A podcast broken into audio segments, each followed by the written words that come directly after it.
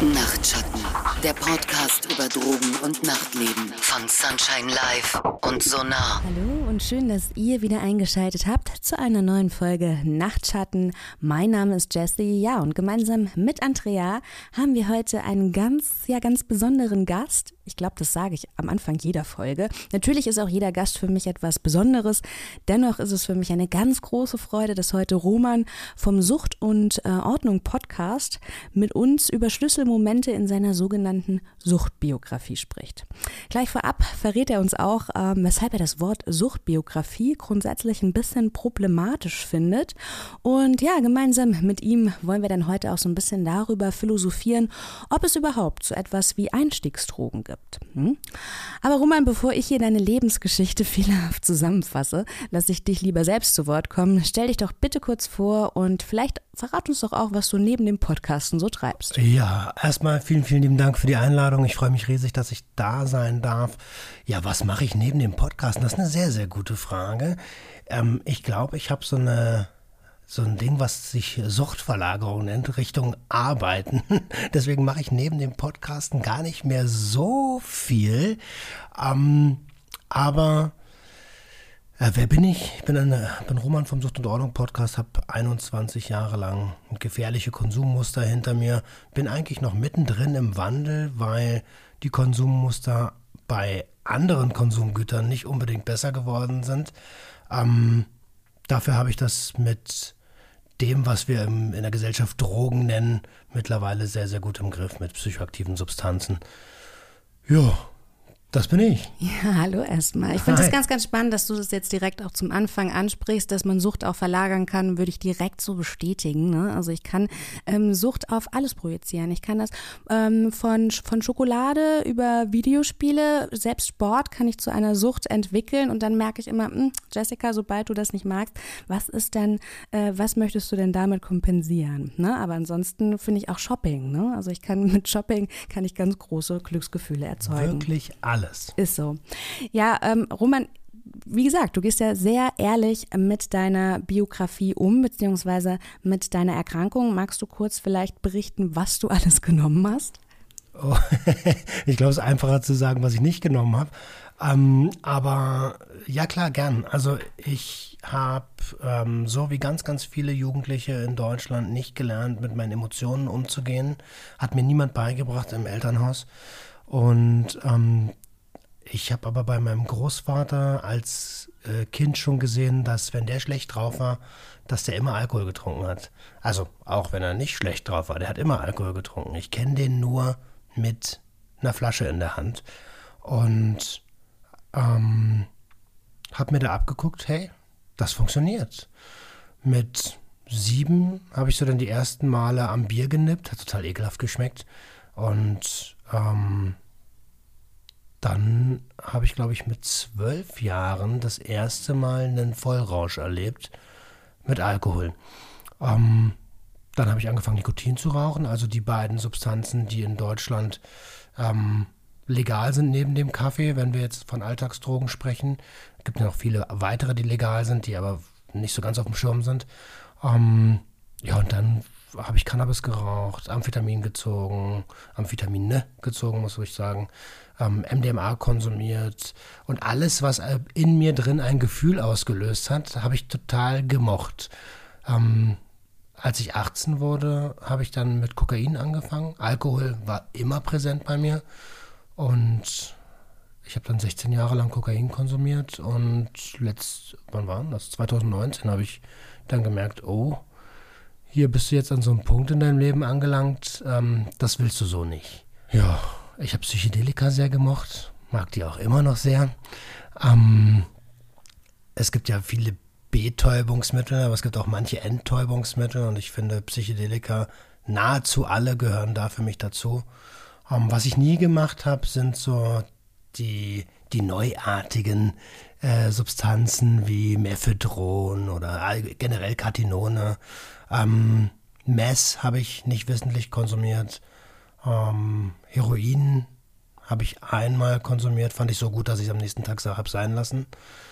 Und ähm, so Tablettenmissbrauch in Form von Opioiden oder Benzos, das habe ich nie gemacht. Mhm. Ich habe auf deiner Webseite gelesen, dass du ähm, das Kiffen, das hast du dir auch bei Verwandten abgeguckt. Du hast gesagt, du hast gesehen, wie super entspannt die waren. Und dann war es so wie so ein bewusster Entschluss, oh, ich möchte entspannt sein, ich möchte Kiffer werden. Also kannst du es auch, oder würdest du sagen, dass du Substanzen auch so ein bisschen Selbstmanagement, also du möchtest diesen und jenen Zustand haben. Manchmal ist das Leben ja scheiße, man ist eigentlich traurig und dann entscheidet man sich, will jetzt aber eine gute gute Zeit haben und dann ähm, benutzt du halt Substanz X, um eine gute Zeit zu haben. Mhm. Manchmal ist Leben scheiße, trifft für mich zu 100 Prozent zu in meiner Kindheit. Ähm, und ja, das war tatsächlich so ein Aha-Moment, als ich meinen Onkel mit seinen Kumpels hab kiffen sehen. Da war ich 13 und dachte, ach krass, ey, diese Zauberknolle macht, dass meine Probleme weggehen. Ja, natürlich will ich die haben. Jetzt hast du ja gerade schon gesagt, irgendwie am Anfang hättest du dich wahrscheinlich auch selbst als Freizeitkonsument definiert. Wann würdest du sagen, dass du Drogen missbraucht hast? Gab es so ein, hattest du ein Bewusstsein dafür? Also in der Retrospektive muss ich ehrlicherweise zugeben, dass ich nie Freizeitkonsument war. Ähm, ich habe mit meinem allerersten Rausch schon versucht zu kompensieren ähm, und zwar das toxische Umfeld, in dem ich aufgewachsen bin. Ähm, und bei der einen oder anderen Substanz war es für mich Freizeitkonsum damals. Aber wenn ich heute mit äh, über 20 Jahren Abstand darauf gucke, dann war das immer der Versuch, ähm, wegzulaufen vor meinen Gefühlen, die zu töten, weil ich nicht wusste, wie ich damit umgehen soll. Ist das für dich auch die Definition? Also Freizeitkonsumentinnen machen das nur, weil sie nur, weil sie vielleicht die Party oder so noch ein bisschen intensiver erleben wollen, während ähm, Leute, die ähm, affin sind, ein Problem zu entwickeln, das machen, um ihre Gefühle zu verarbeiten oder weil sie nicht in der Lage sind, das sie verarbeiten zu können. Würdest mhm. du das mhm. so sagen? Ähm, nein, wir haben ja drei, drei Motivationen zu konsumieren. Neugierde, ähm, schöne Gefühle auslösen und schlechte Gefühle wegmachen. Und Neugierde ist, glaube ich, die, die am wenigsten ähm, Problemboden hat. Ähm, aber bei mir war es halt immer das äh, äh, schlechte Gefühle wegmachen. Und wenn du, ähm, wenn du Freizeitkonsument bist, dann ich wollte nicht einfach nur Ja sagen, ne? aber, aber am Ende lässt es sich genau äh, darauf äh, zurückführen. Also kannst du mit Hast du gelernt, mit deinen Emotionen umzugehen? Wie gütig bist du mit dir selbst? Ähm, wie, äh, wie viel Selbstwertgefühl hast du? Und wenn du mit dir selber gut kannst, dann hast du, glaube ich, auch weniger, ähm, weniger Nährboden für eine Substanzgebrauchsstörung. Ja, jemand, der auch noch da ist, der jetzt ganz äh, ruhig nickt und das könnt ihr leider nicht sehen, das ist Andrea.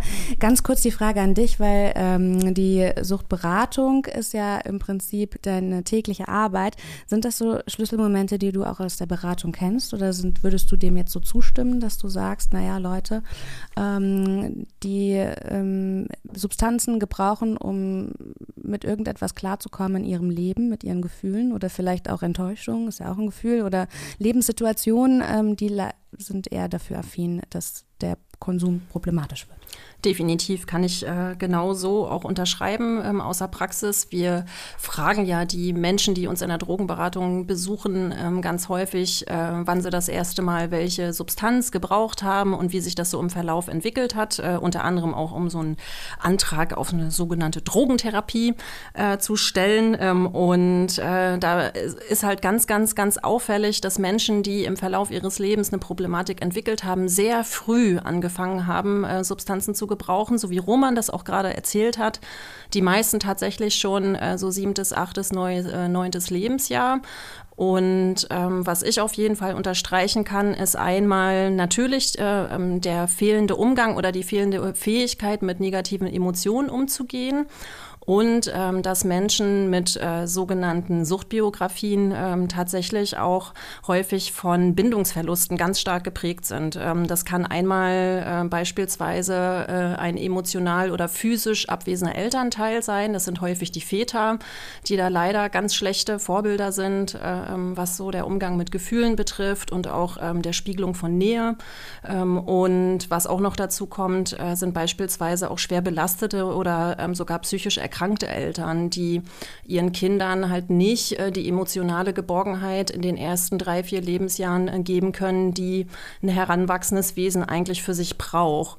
Und das sind dann häufig Menschen, die ähm, ja später das einfach versuchen zu kompensieren, weil das Gefühl ist so omnipotent und so mächtig, ähm, dass man das als heranwachsender junger Mensch gar nicht aushalten kann. Und das sind genau die Substanzen, die Roman benannt hat, äh, Alkohol, Cannabis ähm, und was wir außer Beratung auch kennen, äh, ganz normal Schmerzmittel, Aspirin, Ibuprofen, das sind so die Klassiker. Genau, weil man lernt in der Schule so viel, aber leider nicht, wie man äh, sich selbst gut managt in einem Leben, was nun mal voller Enttäuschung ist. Ne? Das Leben läuft, wie du es eben selbst gesagt hast, Roman, nur selten so, wie man sich das wünscht. Jetzt hast du 20 Jahre Drogen konsumiert und mit deinem Podcast möchtest du natürlich aufklären, damit du, ähm, es ist ja nicht immer einfach, ne, wenn man durch so eine Phase des Lebens geht und wahrscheinlich ist dein Anliegen, dass du das, was du daraus gelernt hast, mit vielen Leuten teilst, damit du vielleicht denen auch ähm, ersparen musst, all das, was du dir hart erarbeiten musstest, ähm, daraus ein Wissensgewinn vielleicht zu teilen. Äh, du sagst, dir geht es um eine zeitgemäße und authentische Aufklärung. Was bedeutet denn für dich eine zeitgemäße und authentische Aufklärung? Eine zeitgemäße Aufklärung bedeutet für mich, dass nicht ein uniformierter Mensch in die Schule kommt und den Strafgesetzkatalog runterbetet. Der, so. noch, nie, der noch nie Berührung so. mit Drogen hatte. Ja, ja. Oder eine dreckige Bon mitbringt. Was für ein Scheiß. Also ähm, zeitgemäß bedeutet für mich ähm, einen akzeptierenden Ansatz zu haben. Es gibt all diese Substanzen, die werden auch konsumiert, also lasst uns doch bitte vorurteilsfrei aufklären. Kein Schöngerede, aber auch kein Verdämonisieren, sondern einfach, was kann die Substanz in deinem Körper machen, mit deinem Körper machen, was hat sie für gute Seiten, was hat sie aber auch für schlechte Seiten, wie potent ist die Substanz, um eine Störung zu entwickeln, gibt es Substanzen, die weniger potent sind, eine Störung zu entwickeln? Und so weiter. Also einfach sachlich an die Materie heranzugehen, ohne zu sagen, wenn du einmal Heroin nimmst, dann wirst du für immer abhängig sein. Ja, ja, genau. Oder es gibt ja auch äh, andere Substanzen, wo ich habe das am Anfang immer geglaubt und dann habe ich so ein bisschen aus Neugier rumexperimentiert und habe äh, gemerkt, auch so richtig süchtig, was jetzt Sucht auch immer für eine Definition ist. Also gerade mit dem Alter von 13 hat man die jetzt noch nicht so. Aber ähm, dann denkt man sich, okay, ich habe jetzt auch vielleicht noch kein Problem, ne? weil wenn man so ein bisschen experimentiert in seinem jugendlichen Leichtsinn. Das gehört ja tatsächlich auch äh, zur Entwicklungspsychologie von Kindern und Jugendlichen dazu, unterschiedliche Sachen auszuprobieren und so ein eigenes Risikomanagement äh, zu entwickeln. Ne? Wir kennen ja alle das Gefühl, als wir noch so unter 20 waren, äh, dass wir uns so jung und unverwundbar und wir machen jeden Scheiß, wir probieren alles aus, äh, wir klettern überall rauf, wir schmeißen alles ein äh, und gucken dann halt äh, irgendwie, was passiert. Das ist völlig normal und ganz wichtig ist es dabei dann wirklich gute Rollenvorbilder in seinem Umfeld auch zu haben, die uns zeigen, hey, wie gehe ich mit Risiken eigentlich um? Wie treffe ich Entscheidungen in meinem Leben, wenn es mal scheiße gelaufen ist? Äh, ähm, wie schaffe ich es wieder in den Spiegel gucken zu können? Wie verzeihe ich mir selber? Wie gehe ich mit Gefühlen um? All dieser ganze Kram ähm, spielt dann letztendlich eine Rolle und die Substanzen sind meiner Erfahrung nach äh, tatsächlich dann eher zweitrangig. Es gibt dann einfach Substanzen, die passen dann äh, wie die Faust aufs Auge, ähm, wenn man ein bestimmtes Gefühl betäuben möchte oder erzeugen möchte. Und wenn die Substanz dann in dem Moment verfügbar ist, dann ist es halt die. Wenn es eine andere ist, dann ist es die. Also das ist schon relativ random und kommt auch immer so ein bisschen drauf an, in welchem Umfeld äh, man sich so bewegt, in welcher Kultur man lebt, ähm, was man auch so vorgelebt bekommt. Ja, da sind wir so ein bisschen auch bei der Einstiegsdrogenhypothese, denn wenn du sagst, das ist so ein bisschen random, man arbeitet am Ende des Tages mit dem, was man hat, ne? Und das ist mit dem, was man hat, ist wahrscheinlich hier Berlin-Kreuzberg ein bisschen anderes. Aber selbst in äh, Immenhausen, Hessen, ja, also äh, war es für mich jetzt nicht schwierig, als äh, junges äh, Mädel da an Substanzen ranzukommen. Aber diese Einstiegsdrogenhypothese hält sich doch sehr hartnäckig. Ich dachte, das ist so dieser klassische äh, Cannabis und so und dann geht's los. Ja, die hält sich so hartnäckig, weil wir halt äh, einen War on Drugs hatten äh, oder immer noch haben, der zum Glück langsam dem, sich dem Ende neigt und wir alle gebrainwashed sind, seit 70 Jahren UN-weit, seit 50 Jahren deutschlandweit. Das ist, ähm, das ist halt gemacht. Und wenn es etwas wie Einstiegsdrogen gäbe, dann wären das bei uns in Deutschland Alkohol und Nikotin. In Brasilien wäre das Crack. In Myanmar wäre das Crystal Meth. in weiß ich nicht, irgendwo in Sibirien wäre es wahrscheinlich Rentierurin, weil der mit Muskimol gefüllt ist. ja, also, ja, ja, also es gibt Fall. das einfach nicht, das ist wissenschaftlich widerlegt. Ja, oder Kaffee alleine, ne? Also ich hatte irgendwie so eine Phase, gerade irgendwie nach dem Examen, ich war so hart auf Kaffeefreunde, ihr könnt es euch nicht vorstellen.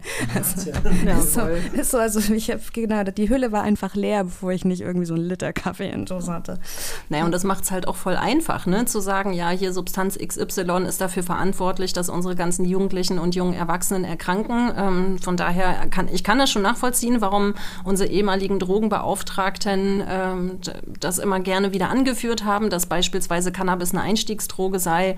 Ähm, aber eigentlich wissen wir schon äh, seit Ende der 80er Jahre, dass sich das überhaupt nicht halten lässt. Äh, das wird gerne ähm, von unseren Freundinnen bei der CDU, CSU immer wieder äh, ähm, ja, als Mythos so in die Welt gesetzt, äh, weil es halt ja, das offensichtlich alles ein bisschen leichter macht. Aber wir haben es ja gerade schon gehört, so ist es definitiv nicht. Mhm, Roman, äh, lass uns ein bisschen auf deine Biografie zurückkommen. Du hast eben schon gesagt, wenn du ganz ehrlich reflektierst, warst du nie ein Freizeitkonsument. Äh, Welche Funktionen haben denn Drogen für dich im Verlauf übernommen? Du hast gesagt, erstmal Entspannung, ne? das war das Kiffen. Und dann, wie ging es weiter? Hm.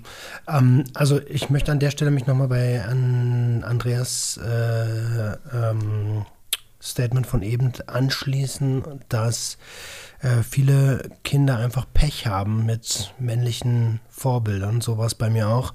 Ich bin eher ein, also ich bin ein Urlaubsunfall und ähm, meine Mutter alleinerziehend, mein Großvater, der so ein bisschen versucht hat, die Vaterrolle zu übernehmen, äh, halt Hardcore-Alkoholiker, selber nie eine Kindheit gehabt, weil er Nachkriegskind ist. Ähm, mein Onkel, Legastheniker, hat als Kind gehört, äh, gehört bekommen, du bist nicht behindert, du hast zu funktionieren. Und ähm, hat dementsprechend auch, ist auch geflüchtet.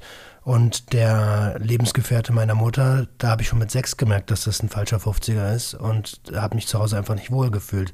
Das heißt, alle Substanzen waren eigentlich eher so, naja, Flucht. Ähm, sich das Leben erträglich zu machen. Ne? Absolut, ja, absolut.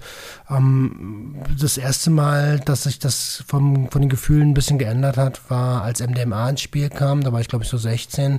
Da habe ich auf einmal Liebe gefühlt. So. Liebe, die, die ich so vorher nicht kannte. Und das Gefühl war, war so geil, dass ich mir ein halbes Jahr lang Teile geklingt habe. Ja, weil das Runterkommen natürlich auch total schwierig ist. Auf einmal ist da all die Liebe, nach der du dein ganzes Leben lang gesucht hast und dann denkst du, und dann ist das Runterkommen natürlich umso härter, weil dieses Gefühl, ne, du hast es auf einmal so gefühlt und dann ist es nicht mehr da.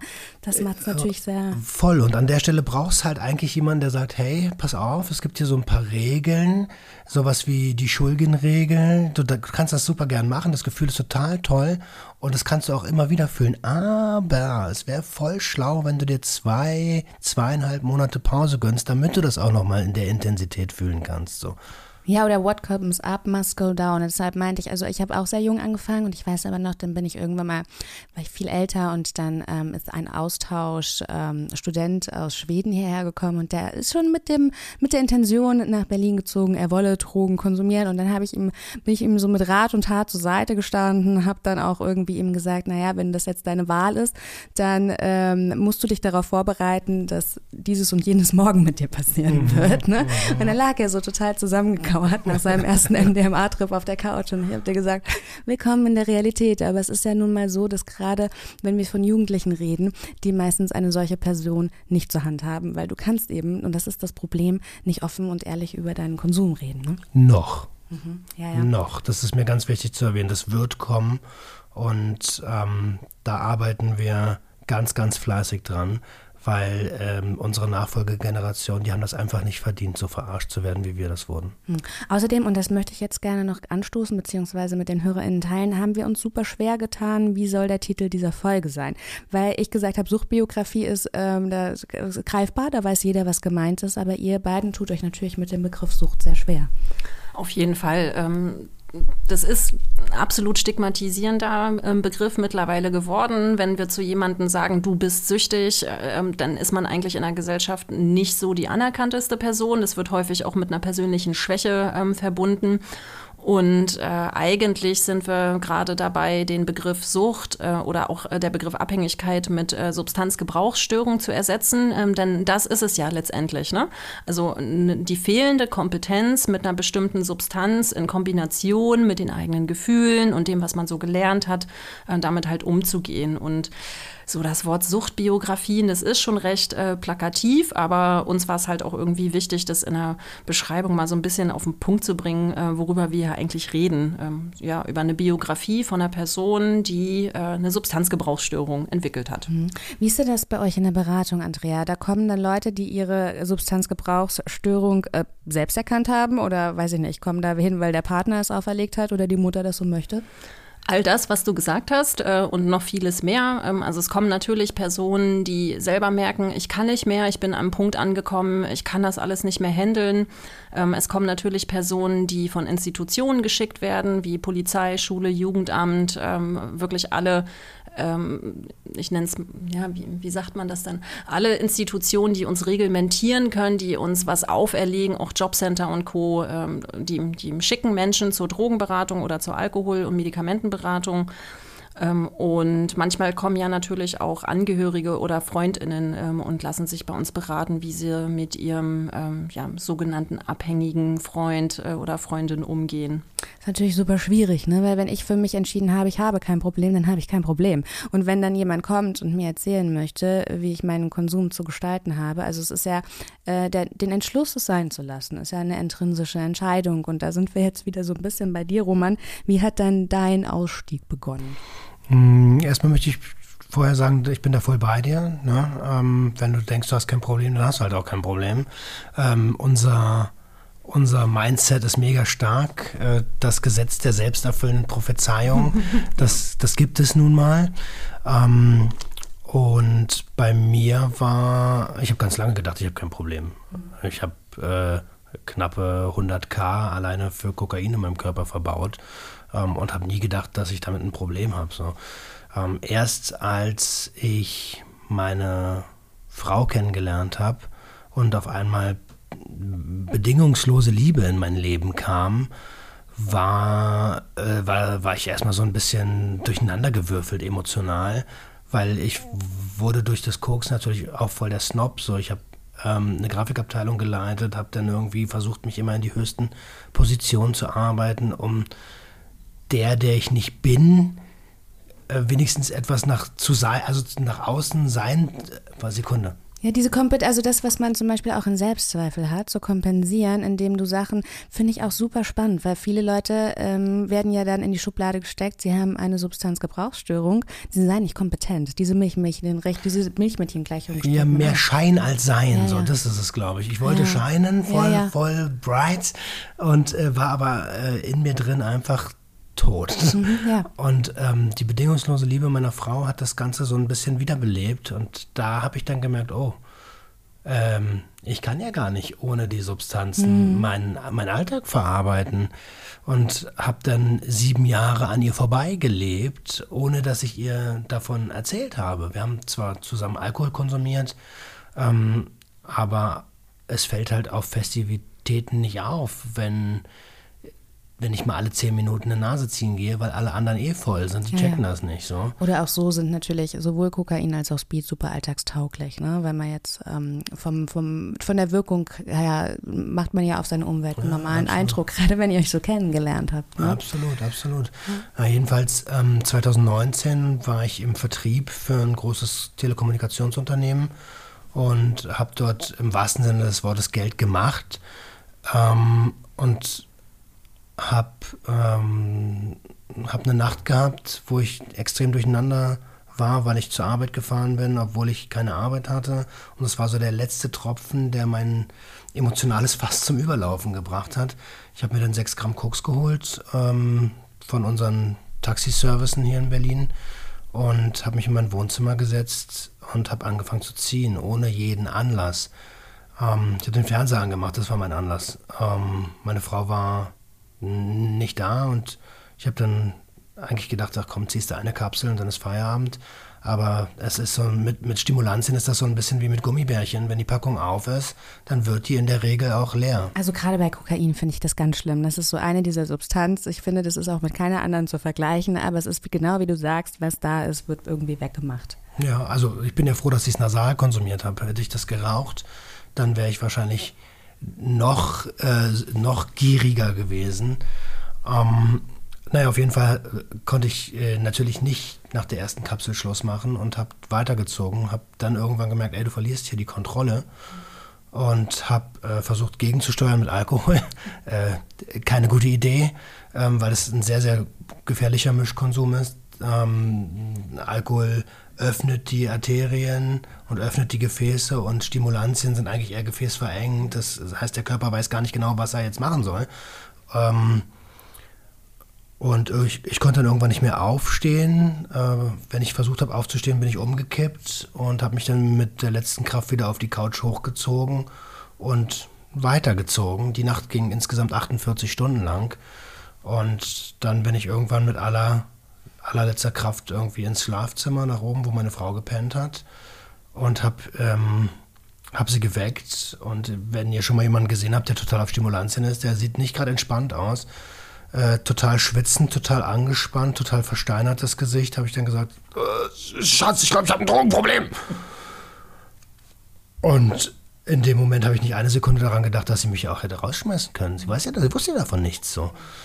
Und ich bin sehr, sehr dankbar dafür, dass sie so gehandelt hat, wie sie gehandelt hat, nämlich gesagt hat, ey, beruhig dich erstmal, wir kriegen das gemeinsam hin, wir suchen dir Hilfe. Und ähm, ich, ich kann es nur so sagen, dass ich in der Nacht gemerkt habe, ab hier geht's, ab hier geht's bergab. Hier ist dein Peak von deiner, von deiner Konsumkarriere, hier geht's runter. Und bin sehr, also da sind 21 Jahre Ballast in der Nacht von meinen Schultern gefallen. Und ich denke, das war wahrscheinlich auch nicht so einfach von heute auf morgen. Es ist ja nicht so, dass man sagt, dass man jetzt erkennt, boah, da habe ich ein Geheimnis von meiner Frau gehabt, ich habe ein Suchtproblem. Das äh, wie lange hat es denn gedauert? War das dann ein Entschluss und das war okay und dann hast du es durchgezogen, eiskalt? Naja, also bis ich überhaupt diese Nacht erleben musste, vergingen ja schon mal fünf Jahre, als der, als der erste Gedanke war, ey, eigentlich möchte ich hier langsam nicht mehr. Und dann hat es fünf Jahre gedauert mit mit allen möglichen Höhen und Tiefen. Mal habe ich es mal zwei Monate geschafft, dann habe ich mal nur eine Woche geschafft, dann war mal ein halbes Jahr drin. Und immer wenn es emotional anstrengend wurde oder ich an meine Belastungsgrenze gekommen bin, auch auf der Arbeit, bin ich in alte Verhaltensmuster zurückgefallen. Und ähm, aber ab diesem Moment war für mich die Entscheidung safe. Dann ähm, sind wir zu einer Drogenberatungsstelle gegangen in Berlin und ähm, relativ zügig daraufhin habe ich einen Therapieplatz bekommen, ambulant. Äh, und dann war ich, ich bin so ein wissbegieriger Typ, wie so ein Schwamm. So. Und als ich gelernt habe, was eigentlich mit mir los ist, war auch für mich ganz, ganz einfach sozusagen, ey, ich, ich, ich, ich lasse das jetzt mal, weil ich will ja wissen, was mit mir los ist. Und ich will jetzt erstmal gucken, ist das jetzt für immer so? Oder kann ich das irgendwann wieder machen? Weil ich liebe ja auch Drogen. So. Das wäre meine nächste Frage gewesen. Du bist ja niemand, der jetzt konsequent verzichtet. Andrea, du hast noch eine Zwischenfrage. Äh, na, nicht eine Zwischenfrage, einfach nur noch mal ein ganz kurzes Kommentar, weil was Roman gerade beschrieben hat, äh, ähm, sich selber verstehen zu wollen, das ist tatsächlich äh, einer unserer größten Schutzmechanismen. Denn ab dem Moment, äh, wo, wo es für uns plausibel wird, warum wir Dinge tun, wie, sie, wie wir sie tun und warum wir teilweise halt auch Scheiße bauen und uns dann schämen und dann wieder äh, konsumieren, damit wir nicht dran denken müssen, ähm, so dieses Gefühl Gefühl ist tatsächlich äh, ähm, so was ganz, ganz, ganz Wichtiges, was man sich immer wieder in Erinnerung holen sollte, ähm, wie geil sich das anfühlt, wenn man so eine Selbsterkenntnis hat äh, und die integrieren kann. Also wir reden dann immer ähm, äh, in der Therapie oder in einer Beratung von äh, Integration, äh, von einem ganz, ganz wichtigen Erkenntnismoment, äh, weil daran kann man sich auch immer wieder hochziehen und interpretiert dann halt sowas, was Roman beschrieben hat, nicht als Rückfall, ähm, sondern wirklich als Teil eines ähm, Erkenntnisprozesses. Und das ist ist wesentlich weniger negativ und treibt einen dann auch wirklich an.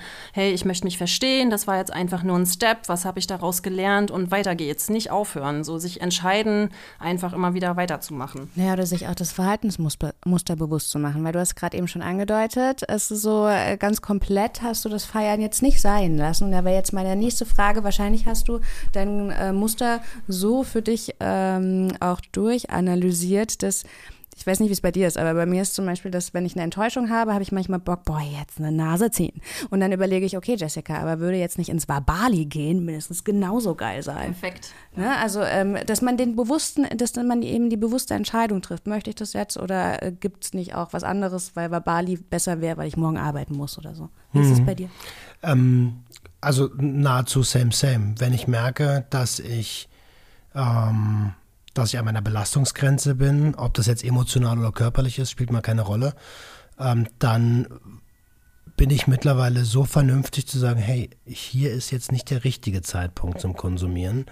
Und generell sehen meine Konsummuster mittlerweile, also das ist was ganz anderes als das, was ich früher gemacht habe. Ich denke, ähm, der Satz weniger ist mehr, äh, mit dem werde ich mein Leben lang jetzt ähm, Hand in Hand gehen. Denn, also wenn ich zweimal im Jahr LSD konsumiere und vielleicht einmal im Jahr Stimulantien, äh, Hast du schon ordentlich auf die Kacke gehauen, dann, sagst du? dann habe ich schon richtig eskaliert. Ja, okay, ja, ja, gut, okay. Nee, also dass man es wirklich eher aus Genusssachen macht. Jetzt unterstelle ich dir mal, ne, es lässt sich immer einfach im Nachhinein so ein bisschen offen über Sucht ähm, zu reden oder über seine eskalativen Phasen zu reden, wenn man weiß, okay, man hat die hinter sich. Und ähm, sowohl du, äh, ne, vielleicht auch als ich, haben beide Biografien, auch gerade beruflich, dass man nie so wirklich unten am Boden lag.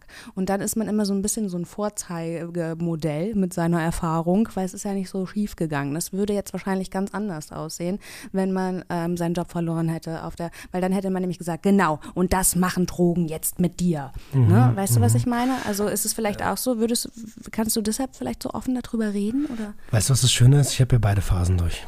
Ähm, ich war der, der Jugendliche, der in einer kaputten, in einem kaputten System aufgewachsen ist und tatsächlich gar keine Perspektive hatte.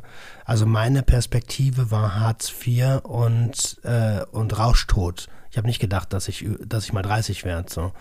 Bis ich dann irgendwann die Entscheidung gefällt habe, hey, ich möchte das nicht. Mein Onkel hat vor mir gesessen, wir haben getrunken und ich habe zum Glück im Rausch den Gedanken gehabt, ey, das ist deine Zukunft, die da sitzt, das bist du in 20 Jahren. Ähm, und da habe ich dann angefangen, mein Leben zu ändern, trotz der ganzen wideren Umstände. Ähm, und musste mich erstmal in ein privilegiertes Arbeitsverhältnis reinkämpfen. So. Und da gibt es ein ganz, ganz äh, tolles, eine ganz, ganz tolle Textzeile von Sido. Ähm, äh, irgendwie zu Straße für die Snobs und zu Snobs für die Straße oder so. Also ähm, äh, irgendwie gehört man dann nirgendwo mehr richtig dazu. Ähm, und natürlich habe ich auch Arbeitsplätze verloren. Also es gab eine Situation, da hat meine Frau sich von mir getrennt, weil ich äh, richtig workaholic-mäßig unterwegs war. Im gleichen Moment habe ich meinen Job verloren und ich konnte mir die Wohnung nicht mehr leisten. So. Und das ist eigentlich so das Worst-Case-Szenario. Ähm, und da war ich noch in meinen Konsummustern drin. Also die nächsten zwei, drei Tage waren Hardcore-Eskalation. Aber ich habe mich nicht ergeben. So, und jetzt ist die Frage, sind, also die Frage, sind die Drogen schuld? Nein, natürlich nicht. Der, das soziale Umfeld ist eigentlich immer, immer Mitauslöser für gewisse Substanzen und nicht andersrum. Ja, also das ist etwas, wo ich dir auch zustimmen würde. Ich möchte natürlich die Schuldfrage, also Schuld ist immer so ein bisschen etwas, was ich nicht, genau, was ich auch nicht vergeben möchte, ne? weil es öffnen sich Möglichkeitsfehler und äh, Felder und am Anfang ist es auch immer so ein bisschen, das ist das Schöne, es ist an dir zu gestalten, was du daraus machst. Ne? Ist halt nur die Frage, man muss in einer guten, sage ich jetzt mal, du musst in deiner Stärke sein, du musst die Ressourcen haben, da etwas Gescheites draus zu machen. Und es ist natürlich immer schwierig, wenn du aus einem Haus kommst, wo dir nicht viele Ressourcen mit an die Hand gegeben werden. Werden. Jetzt wäre es auch meine Frage, ne, was man so natürlich hören möchte. Man bekommt sicherlich von außen viele Ratschläge. Ähm, Gibt es denn etwas, was dir geholfen hätte, was Freundinnen und Familienangehörige tun könnten? Andrea kann gleich mitschreiben, damit sie das Also äh, meine Familie oder generell Familien, die merken, dass sie dass sie äh, Menschen in der Familie haben, die konsumieren, so da kann man schon mal gucken, ey, hat der jetzt hier wirklich alle emotionalen Bedürfnisse befriedigt? Ähm, was ich mir von meiner Familie gewünscht hätte, ist einfach Aufmerksamkeit. Also das ist wirklich nicht viel, was ich mir gewünscht habe, aber Aufmerksamkeit wäre schon schön gewesen. Ähm, aber wenn, also ich sag's dir, wie es ist, wenn ich als in der Situation, als ich erstmal in meinen Konsummustern bin, da hätten die mir erzählen können, was sie wollten. Äh, die haben die auch erzählt, was sie wollten. Meistens von oben herab mit dem, mit dem erhobenen Zeigefinger. Und das hat überhaupt gar nichts gebracht. An dem Punkt ist es nämlich leider, leider, leider oft schon zu spät so. Und dann braucht es jemand neutralen, externen, zu dem man wieder Vertrauen aufbauen kann. Mhm. Etwas, was ich auch gemerkt habe bei mir war so ein bisschen, ich hatte dann damals auch eine Beziehung, die mir ähnlich wie bei dir ganz viel Kraft gegeben hatte. Und dann habe ich gedacht, oh, Drogen werden für mich auch uninteressant, weil ich kriege all das an positiven äh, Gefühlen aus dieser Beziehung. Wird auch super problematisch, wenn diese Beziehung dann zu Ende geht. Aber ich hatte dann das Glück zu merken, okay, Jessica, das äh, musst du dir alles selbst geben. Das kann keine Substanz, das kann kein Partner. Aber das ist natürlich dann auch ein bisschen diese Königsdisziplin. Andrea, wie ist das bei euch in der Beratung? Was sagst du denn da? Hm. Das kommt ja immer drauf darauf an, wer denn vor uns sitzt, äh, sitzt ob es jetzt eine angehörige Person ist oder eine betroffene Person. Und wenn ja zum Beispiel Angehörige fragen, wie sie damit umgehen sollen, ähm, dann sagen wir natürlich als erstes, äh, dass es am wichtigsten ist, dass man erstmal mit sich selber gut klarkommt. Denn nur wenn man gesund ist und ein gutes Reflexionsvermögen hat, äh, kann man auch anderen Menschen, die eine Problematik haben oder eine schwere Zeit haben, tatsächlich gut helfen. Ähm, auch so Stichwort Helfersyndrom. Ähm, ich kann mir nicht richtig helfen, also helfe ich anderen. Ähm, so, das fühlt sich dann halt für die betroffenen Personen immer an wie Überhelfen. Ähm, so, also man überhil also man äh, drängt so die äh, Hilfe auf oder die Überfürsorglichkeit.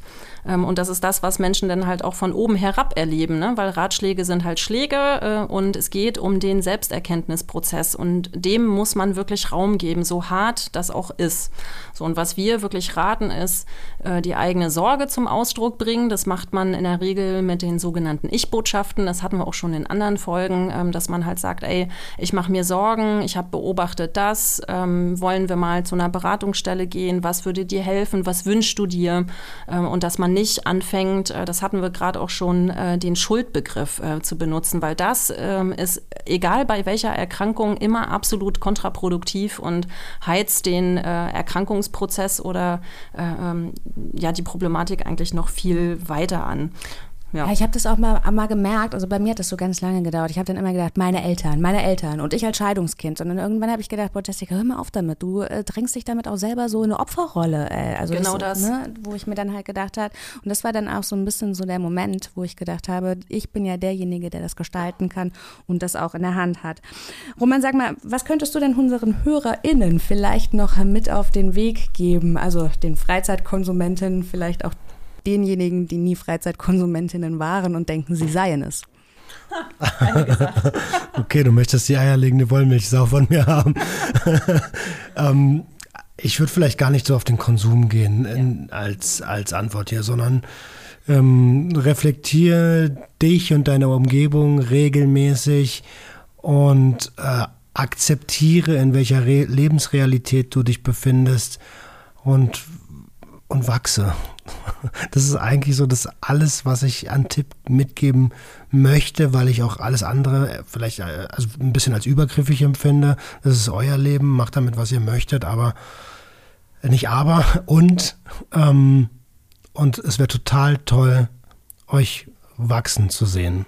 Und das ist alles, was ich dazu sagen kann. Andrea, magst du nur noch mal ganz kurz zusammenfassen, wenn jetzt jemand doch der Meinung ist, er braucht da noch so ein bisschen Unterstützung und jedem, äh, der einen da so ein bisschen an die Hand nimmt, äh, wo befinde ich euch noch mal? Einfach als Interesse.